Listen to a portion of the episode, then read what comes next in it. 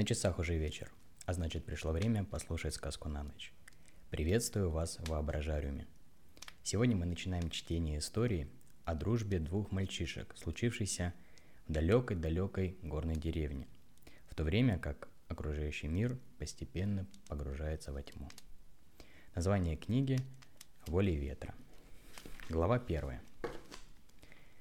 Я помню звонкий заливной смех бегущего ребенка – Прикосновение теплого ветра, гулкий топот маленьких ног. Казалось, мы были знакомы целую жизнь. Еще совсем мальчишками мы мчались на озеро, несмотря на запреты родителей, чтобы посмотреть за тем, как местные рыбаки, кряхтя и бронясь, вытаскивают на берег гигантских диковинных рыб. Это были самые разные обитатели подводного мира.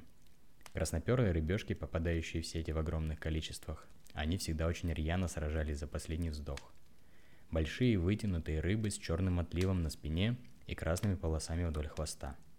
Старики утверждают, что в отваре из голов этих рыб кроется секрет долголетия местных жителей. Рыбки, похожие на сердечки, что мы привыкли рисовать на песке. Любимое лакомство деревенских кошек. Раковины самых причудливых форм. Какие-то слизкие животные с щупальцами, названия которых знали только искушенные рыбаки – в некоторые дни попадались и желтые пузатые рыбы, которые назывались эскорция, редкий экземпляр. Что удивительно, я очень хорошо помню, эта рыба никогда не сопротивлялась, когда ее вытаскивали на сушу. Словно она награждала своим смирением удачливого рыбака, который потратил немало времени на охоту за этим прекрасным творением природы. Ох, как красива эта рыбешка! Если ее поймали в солнечный день, то можно было ослепнуть от яркого света, что отражал, отражался от ее желтой чешуи. Даже там, где находился наш наблюдательный пункт, приходилось жмуриться. Детей не пускали к озеру, поскольку в нем водились и опасные хищники, кроки, способные в миг утащить под воду ребенка нашего возраста. Эти кроки были похожи на динозавров, о которых мне когда-то читала мама. Из эскорции готовят отличную похлебку. О ней ходят целые легенды в этой части страны. В Национальной государственной библиотеке, что находится в Бариле – вы можете и сейчас отыскать ряд книг, описывающих чудодейственные свойства этого лакомства. Лично я никогда не пробовал этот суп. Видимо, поэтому у меня нет каких-то волшебных способностей. У горных народностей Гетерии есть традиция. Перед тем, как жениться, молодой человек обязательно должен поймать эту желтую рыбу, а будущая невеста должна сварить из нее уху. Свадьба, как правило, праздновалась широко, всем селением. И уха – главное блюдо на этой свадьбе – Поэтому молодоженам предстояла не самая простая задача. Мы проводили вместе целые дни напролет. Когда не ходили к озеру, то забирались в разрушенное здание на краю нашей деревни. Кем и как оно было разрушено, я не знаю. Но там было много чего интересного. Можно было изучать лабиринт подвала. Там было темно и страшно, пахло сыростью и землей. Можно было забраться на чердак. На чердаке было светло, поскольку крыша была дырявая, и из нее торчали длинные ржавые гвозди. Однажды мы играли в салки, и я напоролся на один из таких гвоздей и порвал свою рубашку. Вот мне потом влетело. Клаус не очень любил этот дом. Там было грязно, и он вечно ворчал, что никогда не отмоется от этой грязи. Однажды он целых полчаса намывал руки после игры. Но я привык к его чудачествам. Если мне не удавалось склонить Клауса к походу в руины, как мы называли это здание, то мы бежали в поле, на кладбище старых автомобилей. Удивительное место. Обнаружено оно совершенно случайно, во время похода в лес за ягодами. Тропинка к лесу проходила через огромное поле, где росла только одна трава. Однажды мы решили пройти не по тропинке и свернули в сторону. Каково же было наше удивление сделать одно из лучших открытий детства – Посреди поля лежали никому не нужные скелеты тракторов, комбайнов, грузовых и легковых автомобилей. У многих из них сохранились кабины с сиденьем и рулем. Вот везение! Мы представляли, что управляем всей этой техникой, что мы – великие инженеры, которые разбираются во всех тонкостях, самых разнообразных механизмов. Однажды Клаус перенес из дома набор гаечных ключей, и нам удалось открутить руль у одного из тракторов. Целый настоящий руль! Мы мчали по дороге, Клаус рулил, а я занимал позицию штурмана. Каждое утро я встречал Клауса у ворот его дома. Приключения захватывали все наше свободное время. Казалось, так было всегда. Но в действительности мы были знакомы недолго. Напротив дома, в котором я жил в то время, поселилась молодая семья. Я слышал, как моя тетя Элиза обсуждала со своими подругами, что семья эта переехала к нам из соседней страны, где в результате извержения вулкана была разрушена их деревня. Конец первой части первой главы. Я помню то раннее утро, когда они приехали. В нашей деревне, что называлась Мехгольд, был установлен определенный порядок вывода на пасеку домашнего скота. Каждый владелец коровы выводил свое животное в 4.30 утра к главной дороге. Проходя от первого до последнего дома деревни, пастух собирал всех коров в стадо, после чего уводил их в горы на целый день. Вечером в 5.30 в обратном порядке коровы возвращались своим владельцам – Обязанность пастуха передавалась от двора ко двору. Таким образом, каждый житель деревни вносил вклад в общее дело. Я много раз наблюдал картину, когда вечером коровы разбредаются по своим дворам.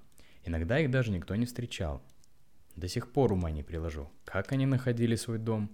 Вероятно, эти неуклюжие животные умнее, чем мы о них думаем. До того утра я ни разу не видел, как пастух собирает стадо. Это было слишком рано для ребенка 10 лет.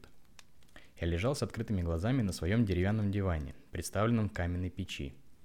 Может показаться, что это неудобное место для ночлега, но поверьте, это был самый уютный уголок в моей жизни. На деревянную поверхность дивана клали ватный матрац, потому было достаточно мягко. Спинка дивана разворачивали к центру комнаты, а с другой стороны была печь. Утром, когда тетя Элиза растапливала дрова, становилось необычайно тепло. В доме не было других систем отопления, кроме этой печи, и даже летом за ночь становилось прохладно. Сквозь сон я прижимался спиной к шероховатой поверхности. Тепло обволакивало мое тело, словно объятие мамы. Обычно я никогда не просыпался так рано, но в тот день сон покинул меня с первыми петухами. Огонь в печи только-только развели. Тиканье часов прерывалось равномерным потрескиванием дров. Чувствовался запах горящего дерева. Тихонько я встал с дивана, накинул на себя шорты и рубашку, которые я всегда клал перед сном в ногах, и вышел из дома босиком. На улице было светло. Летом в этих краях солнце встает очень рано, но вокруг ничего не было видно из-за густого тумана. За белой пеленой раздалось мычание коров. Захотелось подойти ближе к дороге, чтобы увидеть утреннюю процессию. Трава блестела от росы и щекотала мои голени. Тетя стояла у дороги и держала за веревку нашу корову Женевьеву, которая постоянно жевала и отмахивалась от насекомых, что все время роились над ее головой. Эти мелкие букашки и мертвого поднимут. Вдруг раздался женский голос, который показался мне необычайно знакомым. «Доброе утро. Подскажите, пожалуйста, где я могу найти дом номер 13 по улице Гершнера?» Сначала я не разглядел, откуда раздался голос. Но мгновение спустя из тумана к тете Элизе подошла высокая, стройная женщина со светлыми волосами – одетая в черный длинный плащ. Я сразу подметил, что женщина не здешняя. Она говорила как-то необычно, звонко произнося букву «Р». «Доброе утро», — ответила тетя. «Для чего вы ищете этот дом? Вас там никто не встретит». Высокая дама смотрела прямо в лицо тети и молчала. Очевидно, она не ожидала столь радушного приема. За спиной незнакомки вырисовывался какой-то невысокий силуэт, явно ребенка. Он стоял чуть поодаль, поэтому я сначала не понял, мальчик это или девочка. Я хозяйка этого дома, вернее, родная сестра бывшей хозяйки. Как вы наверняка знаете, она умерла, а в завещании оставила мне дом и моей семье. Меня зовут Эльза. В этот момент к нашему двору приблизилось стадо коров, и тетя, отвязав веревку от ошейника Женевьевы, вывела ее на дорогу, погладив на прощание по шее – очень странно, что хозяйка не знает, где находится ее имущество. Ну, да это не мое дело. Дом, который вы ищете, стоит прямо за вашей спиной, через дорогу. Выходит, мы теперь с вами будем соседями. Не могу сказать, что я этому очень рада, но все же добро пожаловать мне. После этого тетя Лиза развернулась и пошла в дом. «Спасибо вам!» – прокричала высокая дама, вскинув правую руку вверх. Я разглядел на ее лице гнев. Моя тетя не отличалась дружелюбием к незнакомцам. Хотя, в общем, тетя Элиза была доброй женщиной, но с тяжелой судьбой, из-за чего с годами она огрубела. Тут к высокой госпоже подошел мальчик в коричневых шортах на лямках и белой рубашке с небольшим рюкзаком за плечами. «Мы скоро будем дома?» «Да, Клаус, мы уже приехали, наш дом вон там, идем». «Габриэль, разгружайте вещи к воротам, здесь мы теперь будем жить». «Слушаюсь, мадам Гаре». Все это время я стоял и наблюдал за происходящим в стороне у амбара. Здесь к стене дядя когда-то приделал удобную скамейку, где я любил сидеть и греться в солнечную погоду. Туман потихоньку начал рассеиваться. Из него выплыл грузовик, нагруженный доверху разными чемоданами, предметами мебели, узелками, корзинками. Несколько мужчин стали активно забираться на кузов, разматывать веревки и спускать весь этот груз на землю. Высокая блондинка развернулась и пошла в направлении своего дома. Вдруг я увидел, что мальчик, который стоял за ее спиной, смотрит прямо на меня. Я осторожно помахал ему, а он помахал мне в ответ. «Сын, кому ты там машешь? Пойдем скорее домой». Мальчик развернулся и побежал за женщиной. «Добро пожаловать, Клаус», — подумал я про себя. В дом я вернулся с радостной мыслью, что теперь у нас будет новый сосед, с которым я могу подружиться. Конец первой главы. Глава вторая. Первые несколько недель Клаус не появлялся за воротами дома номер 13. Я проходил по дороге мимо, чтобы постараться разглядеть происходящее за забором и разобраться, почему никто так долго не выходит. Вообще, раньше, когда я был один, к слову, в нашей деревне совсем немного детей, с кем можно было бы погулять. Я любил ходить вдоль сельской дороги – она была не очень широкая, но зато идеально ровная, с асфальтным покрытием, на котором после дождя можно было разглядеть небо. Очень хорошая дорога. Идешь, рассматриваешь дома жителей, всматриваешься в окна. Вон там господин Штольц сидит на крыльце и читает газету, а госпожа Штольц кормит собак. Прямо за домом тети Лизы стоял огромный старый особняк, в котором жила пожилая госпожа Мария Кошкина. Баронесса, носительница фамилии древнего иностранного рода. Тетя Элиза часто ходила к ней в гости слушать рассказы о ее холодной, бескрайней родине. В середине нашей деревни стоял небольшой, но очень красивый красно-белый домик с резными ставнями на окнах, витиеватым крыльцом, по перилам которого тянется зеленое растение, напоминающее мне лианы из книг о динозаврах, что читал мне мама. Весной на этом растении появляются цветы, я мог час простоять, рассматривая всяких причудливых животных, вырезанных на ставнях и заборе. В этом доме жила семья Даховски. У них было двое детей, девочки Рита и Катерина. Но они были младше меня, поэтому мы вместе не гуляли. Господин Даховский был на все руки мастер. К нему обращались многие жители деревни с просьбой что-либо починить. Этот добродушный усатый мужчина никому никогда не отказывал. В прошлом летчик он мог сделать что угодно – на крыше дома тети Элизы крутился флюгер в форме самолета с пропеллером. Подарок господина Даховски. Так, разглядывая дома, я доходил до края деревни. Надо сказать, она была совсем маленькая. Примерно 300 домов, расположенных в два ряда вдоль главной дороги. На краю деревни в ветхом доме жил очень страшный мужик. Не зная его полного имени, тетя Лиза звала его Косой Карл. У него был широкий шрам на половину лица – как-то я встретился с ним на входе в местную пекарню. Очень испугался, что чуть не упал со ступенек назад. Он лишь усмехнулся и пошел прочь. Я никогда не подходил близко к дому косого Карла. Однажды днем, вернувшись с очередной такой прогулки, я спустился с дороги к амбару и присел на свою любимую скамейку. Было очень тепло, абсолютный штиль. Я зажмурил глаза и повернул лицо в сторону солнца, чтобы понежиться в его лучах. И тут слышу. Тсс. «Привет!» Сначала я подумал, что мне послышалось, но пару секунд спустя отчетливо раздалось. «Тсс! Эй, я здесь, за забором. Подойди поближе».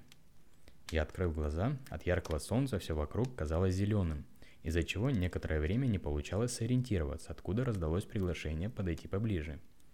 Но затем глаза привыкли, и я увидел, что между досками забора через дорогу стоит Клаус и одним глазом смотрит на меня – я встал со скамейки и, не помню почему, посмотрел по сторонам. Вокруг не было ни души. Перейдя на противоположную сторону дороги, я подошел вплотную к забору, где стоял мой новый сосед. «Привет! Я видел тебя, когда мы приехали сюда. Как тебя зовут?» После этих слов он почему-то отошел от забора. «Привет, меня зовут Герхард Эрс. А как твое имя?» Хотя я и слышал ранее, что его зовут Клаус. Я решил, что будет некультурно сразу к нему обращаться по имени. Странно, мы почему-то разговаривали почти шепотом, словно могли кого-то потревожить своим разговором. Клаус немного постоял, а затем опять подошел к забору и прошептал. «Меня зовут Клаус. Клаус Гаре». «Приятно познакомиться, Клаус Гаре». «Взаимно, Герхард Эрс». Тут он оглянулся назад и быстро выпалил. «Приходи сегодня вечером ко мне в гости, ровно в 7 часов, и смотри, не опаздывай». Я даже не успел ничего ответить, как Клаус развернулся и скрылся в растительности. Через забор я увидел, что с заднего двора на крыльцо вышла та высокая леди, Эльза. На ней был светлый сарафан в зеленый горошек. Вместе с ней был такой же высокий мужчина, тоже со светлыми волосами. Они что-то бурно обсуждали, до меня четко доносились звонкие звуки «Р». Про себя я подумал, странный он какой-то. Ну да ладно. Я вернулся на дорогу, посмотрел по сторонам, чтобы не попасть под проезжающую мимо машину и, перебежав, снова сел на свою скамейку. День был в самом разгаре, но я уже не мог дождаться вечера. Конец первой части второй главы. Без 15 минут 7 мои туфли топтали дорожку перед калиткой, чтобы уж точно не опоздать к назначенному времени. Переминаясь ноги на ногу, я ждал появления Клауса. На улице уже было темно и безлюдно, подул прохладный ветерок, который вынудил меня немного поприседать, чтобы согреться. Казалось, я жду целую вечность, но внезапно тишину нарушили голоса, раздающиеся из-за забора. Не знаю почему, но я решил спрятаться в кустах, что росли неподалеку – Калитка открылась, и из нее вышли мадам Гаре и ее спутник. Они говорили что-то про лечение и предписание доктора. Вдали показался свет фар. Машина приближалась быстро, и мне показалось, что она вот-вот собьет эту парочку. Но нет. Раздался визг тормозов, и автомобиль остановился прямо напротив калитки. Это был Хорьх 830. Первоклассный автомобиль. Я когда-то читал о нем статью в журнале – из Хорьха вышел мужчина, элегантно одетый во все черное. «Добрый вечер, мистер Гаре, мадам Гаре». При этом водитель делал едва заметные поклоны. Подобные манеры раньше я встречал только в рассказах баронессы Марии Кошкиной. Выходит, наши соседи какие-то важные люди, подумал я. Водитель услужливо открыл заднюю дверь автомобиля. «Габриэль, нам нужно поторопиться. Доктор пригласил нас к восьми часам. Мы успеем?» «Непременно, сэр». «Хорошо в путь. Господин Гаре посажил, посадил госпожу Гаре в автомобиль, обежал машину вокруг и сел сам. После того, как вся троица была внутри, Хорьх зарычал своим мощным двигателем и сорвался с места. Вокруг снова воцарилась тишина. Тут за забором раздался скрип. Я решил, что пока не стоит покидать свое укрытие. У калитки показался невысокий силуэт. Я догадался, что это был Клаус. Прямо из кустов я раскрыл свое присутствие, в этот раз все еще шепотом – «Клаус, это ты?» «Да, Герхард, ты где? Подойди к воротам». Я вышел из кустов и подошел к калитке. За ней стоял Клаус в светло-синем костюме. Несколько верхних желтых пуговиц было оторвано. «Привет, заходи скорей». Он торопливо открыл калитку, и только я зашел во двор, сразу же ее закрыл обратно. Секунду постояв, словно к чему-то прислушиваясь, он показал мне жестом проход прямо к дому. Я пропустил Клауса вперед и пошел за ним следом. Мы шли молча через сад к крыльцу. Я жил довольно долго напротив этого дома, но никогда не был за его забором, даже когда была жива прежняя хозяйка, сестра госпожи Гаре. Удивительно, он пустовал длительное время, но сад перед домом был очень ухоженным. В темноте мне не удалось разглядеть всего, что в нем есть, но я обратил внимание, что идем мы по аккуратным дорожкам, мощенным гладкими камнями. А по бокам дорожки высажены красивые цветы, в основном красные и желтые – Дорожки подсвечивались фонарями, что придавало какое-то волшебство всему вокруг. Хотя фонари светили довольно тускло, мы без труда дошли до крыльца. В сам дом не пойдем. У меня есть свой собственный штаб на заднем дворе. Собственный штаб? Ого, а чем ты там занимаешься? Пойдем, я покажу. Мы прошли через прихожую комнату дома к двери, которая вела на задний двор. На полу лежал разноцветный красивый ковер. Тетя Элиза не разрешала ходить по дому в обуви, поэтому я решил обойти этот ковер, несмотря на то, что Клаус шагал прямо. «Что ты делаешь?» – спросил он меня. «Ничего, привычка», – ответил я, огибая ковер по голому полу. «Идем скорее». Мы вышли в задний двор дома. Еще одно открытие этого вечера, поскольку он спрятан за домом, и с дороги тут ничего не рассмотреть. Двор был просторный, здесь так же, как и в саду перед домом, было много цветов, было расставлено множество построек, одна из которых очень напоминала наш амбар со скамейкой. Центральная дорожка вела к крохотному домику. Как только мы подошли к двери, Клаус остановился и повернулся ко мне. Его лицо было серьезным. «Это мой штаб. Посторонним сюда вход запрещен. Он показал маленькую белую табличку, на которой карандашом было написано «Собственность Клауса Гаре. Предъявите пропуск». Но тебе сюда можно. Я сделаю для тебя персональный пропуск, и ты сможешь приходить ко мне в гости. Блестящим ключиком он открыл дверь, и мы вошли вовнутрь. После того, как загорелся свет, я увидел просторную светлую комнату, в левом углу которой стоял крупный шкаф с разными книгами. Возле шкафа стоял стол, на котором были разбросаны листы, тетради, журналы. Подойдя ближе, я увидел знакомую надпись «Мотор». «Смотри, что у меня есть!» Клаус уселся на аккуратно застеленную кровать, которая стояла в противоположном углу. Прямо над его головой на стене висел плакат с огромной обезьяной. На кровати лежало много разных игрушек, из которых он взял деревянную фигурку динозавра на небольшой подставочке, чтобы ее можно было ставить на стол. «Ух ты!» – воскликнул я. «Ты откуда его взял?» «Мне папа его сделал, а я сам его разрисовал. Здорово, правда?» «Папа мне много чего тут сделал. Клаус стал показывать фигурки других животных, выполненных из дерева. У него даже была статуэтка, которую я когда-то видел на обложке иностранного журнала, что читал один пожилой господин на железнодорожном вокзале.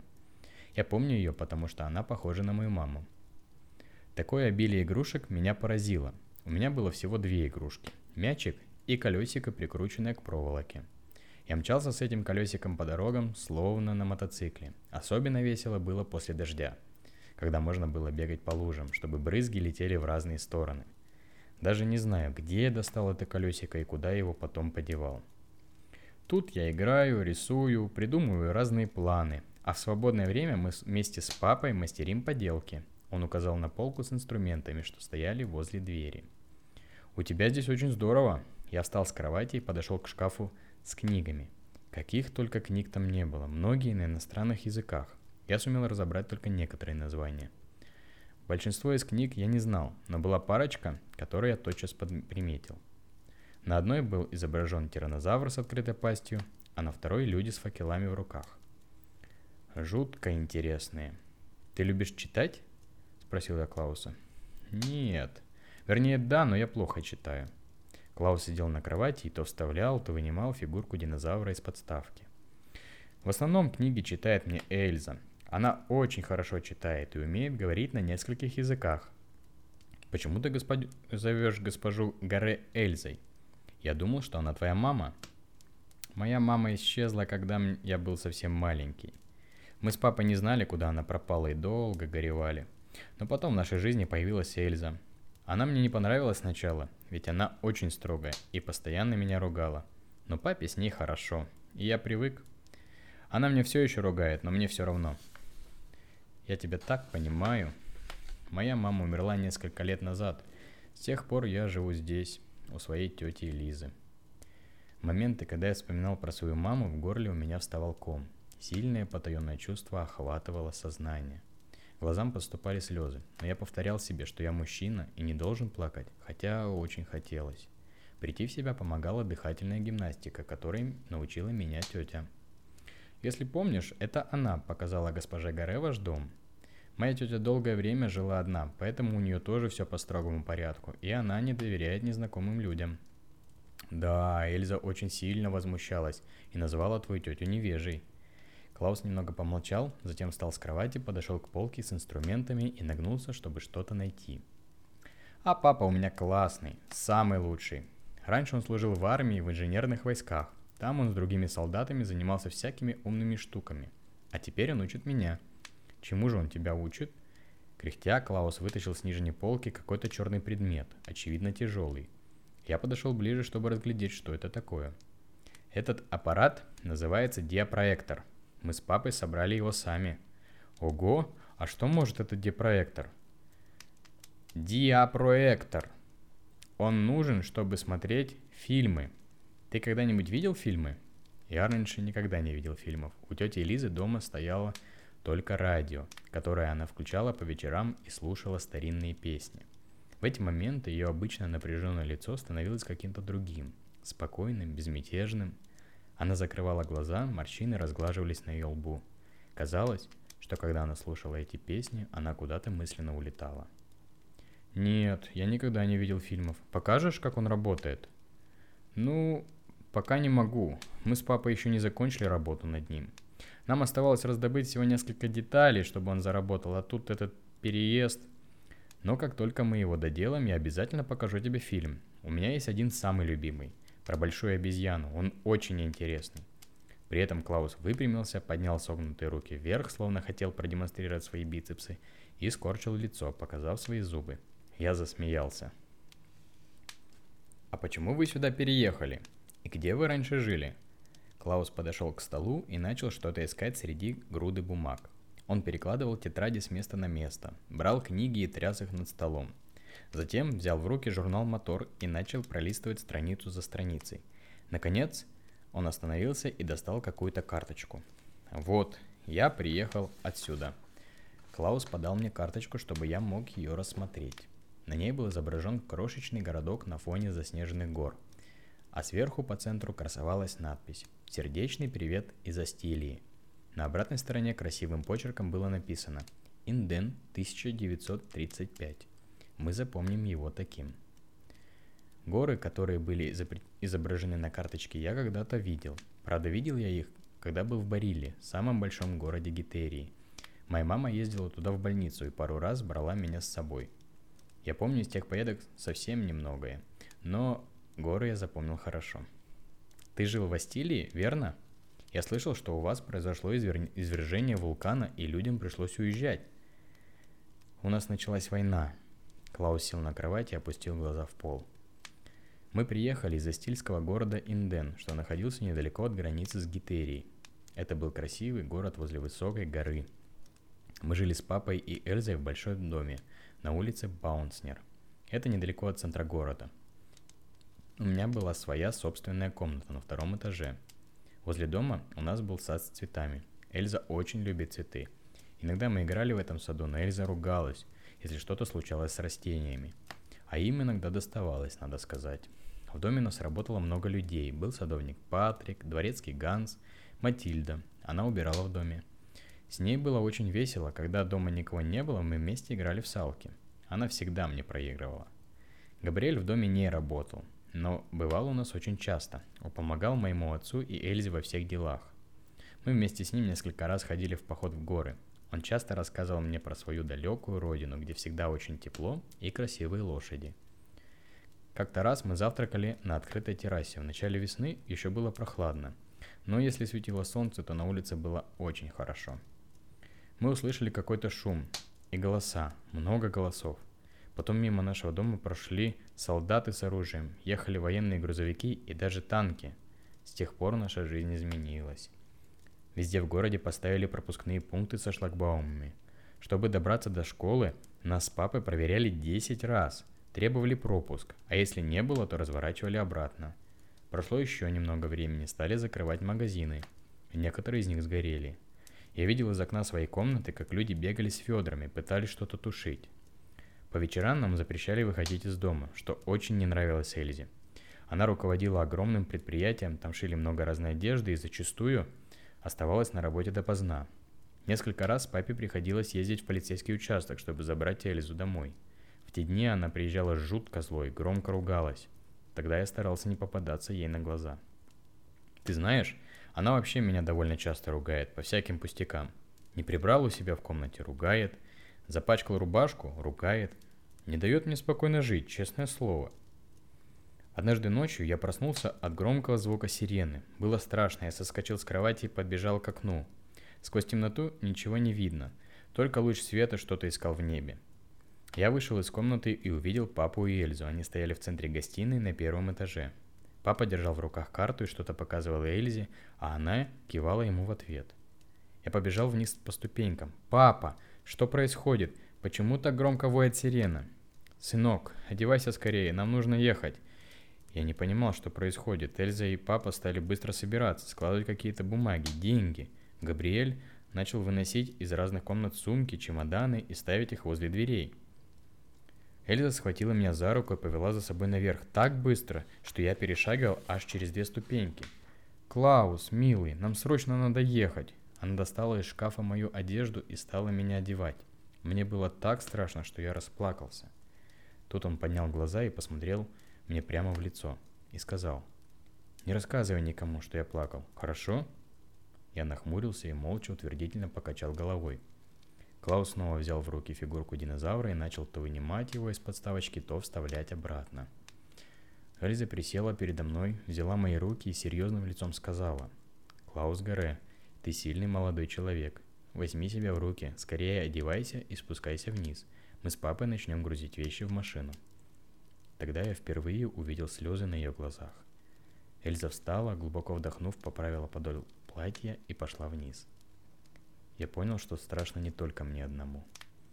Посидев немного на стуле, я оделся. После того стал складывать свои вещи, ведь про них никто не вспомнил. Достав из-под кровати свой рюкзак, я положил в него игрушки, которые сделал мне папа, мои журналы, которые лежат на столе, и фотографию мамы. Клаус пошарил рукой под подушкой и достал карточку. «Смотри, это моя мама». Я подошел к нему ближе и взглянул на фотографию. На ней была изображена высокая молодая женщина со светлыми волосами. Она улыбалась. «Хм, она очень похожа на Эльзу», — подумал я. «У тебя красивая мама, Клаус». «Да, эту фотографию мне отдал папа.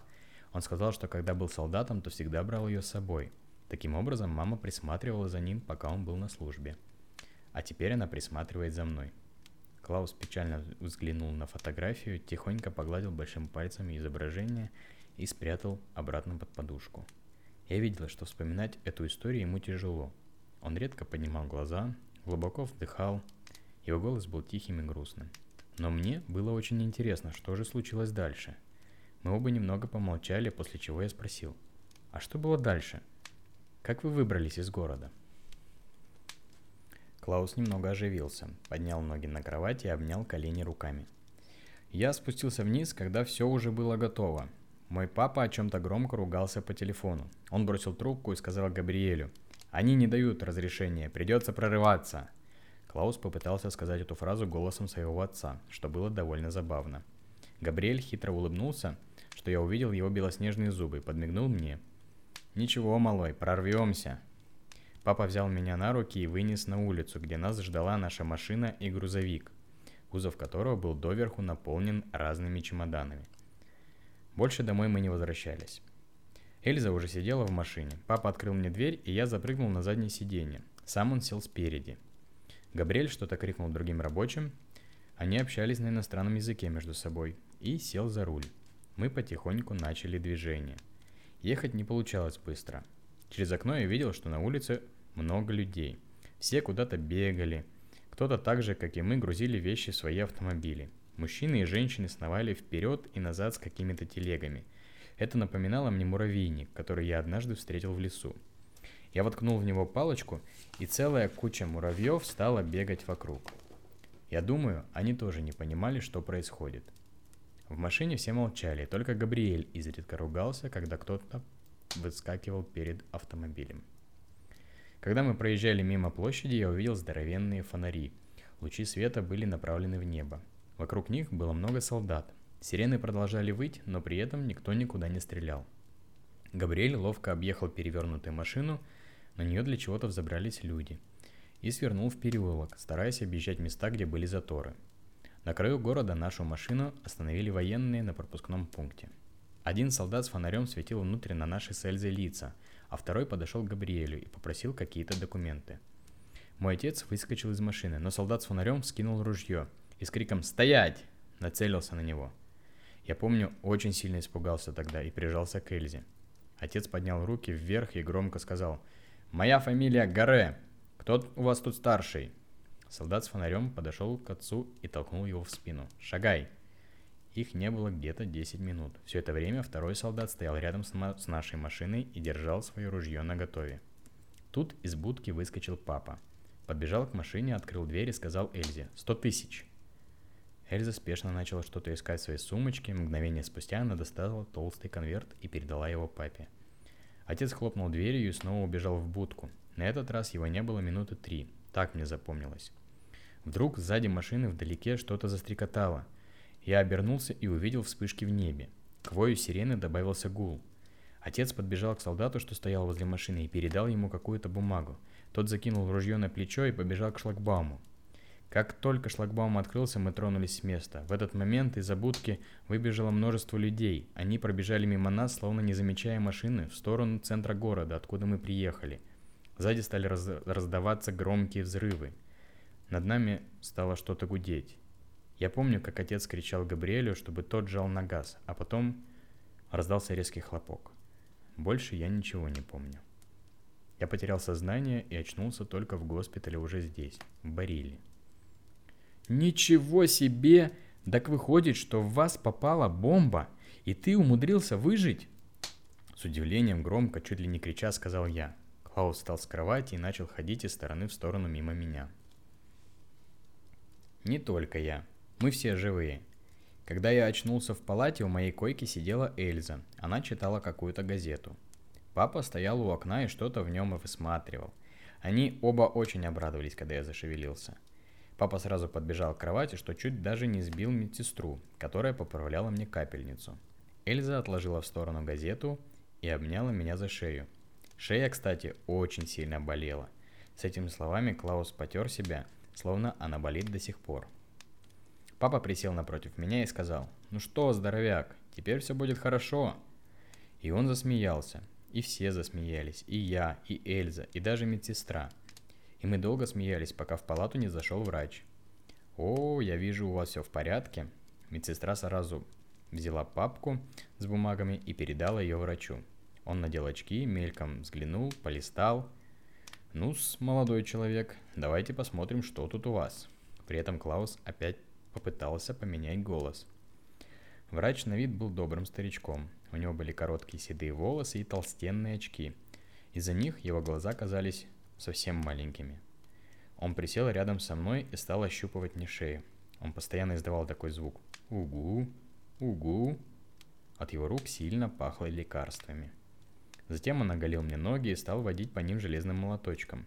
Мне стало щекотно, а мои ноги стали сами дергаться – Врач сказал, что все в порядке, и велел папе и Эльзе зайти к нему в кабинет. Меня оставили в этой палате примерно на неделю. Как мне сказала Эльза, доктору нужно понаблюдать за твоим состоянием, чтобы мы могли продолжить наше путешествие. Я тогда еще не знал, куда мы поедем. Папа и Эльза навещали меня ежедневно. Пока я был в госпитале, они остановились в отеле – Папа рассказал мне про Барилу, какой это красивый город, и что, когда меня выпишут, мы обязательно все вместе будем гулять, сходим в зоопарк и съедим мороженое. Я представлял себе, как мы втроем ходим смотреть на львов и медведей, покупаем воздушные шары и едим вкусную сахарную вату. Больше всего мне хотелось посмотреть обезьян, как в фильме. Иногда ко мне приходила медсестра, спрашивала мое самочувствие, давала лекарства – что-то записывала в папку, которая лежала в ящичке у моей кровати, и уходила. В некоторые дни ко мне приходил тот седой врач. Мы мило с ним болтали. Он был очень добрым. Однажды он пришел со своим коллегой. Это был мужчина возрастом примерно как мой папа, с черными усами. Очень спокойным голосом он спрашивал меня про то, как и где мы жили, как я учился в школе, с кем дружил, с кем не ладил. Я думаю, это была проверка моей памяти – а память у меня хорошая. Я, видишь, вон, все помню. Тот Клаус остановился и поднял указательный палец вверх.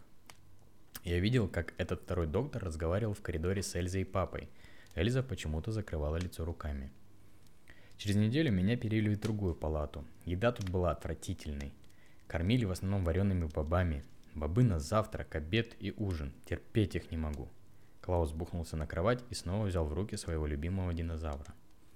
Зато лекарств стало меньше. Больше никаких капельниц, и я мог раз в день выходить на прогулку вместе с папой и Эльзой. В зоопарк меня пока еще не отпускали, но уже было лучше, чем лежать целыми днями в кровати. Доктор с усами приходил ко мне каждый день. Все расспрашивал и расспрашивал. Иногда он приносил с собой какие-то книжки, раскраски, картинки. Он давал мне эти картинки и спрашивал, что я о них думаю. Картинки странные были, кляксы какие-то. Папа и Эльза иногда приносили мне сладости, шоколад и конфеты. Я очень люблю шоколад.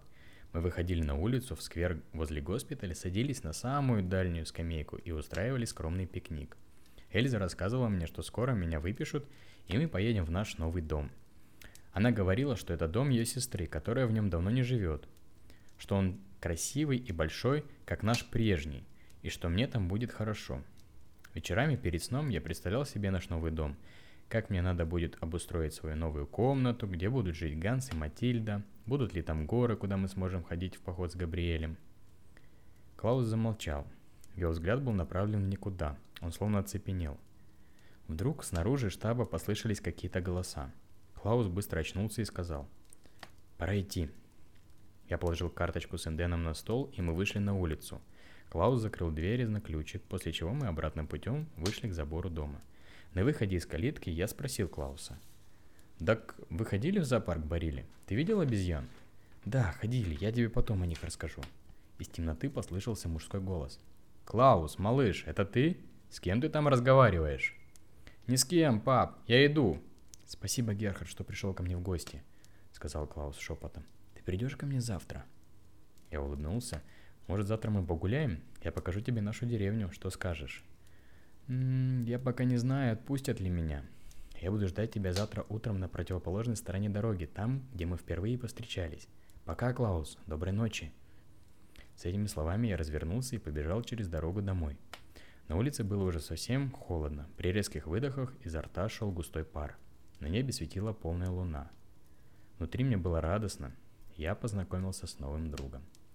Конец второй главы. На этом у меня сегодня все. Благодарю вас за внимание и увидимся в следующий раз.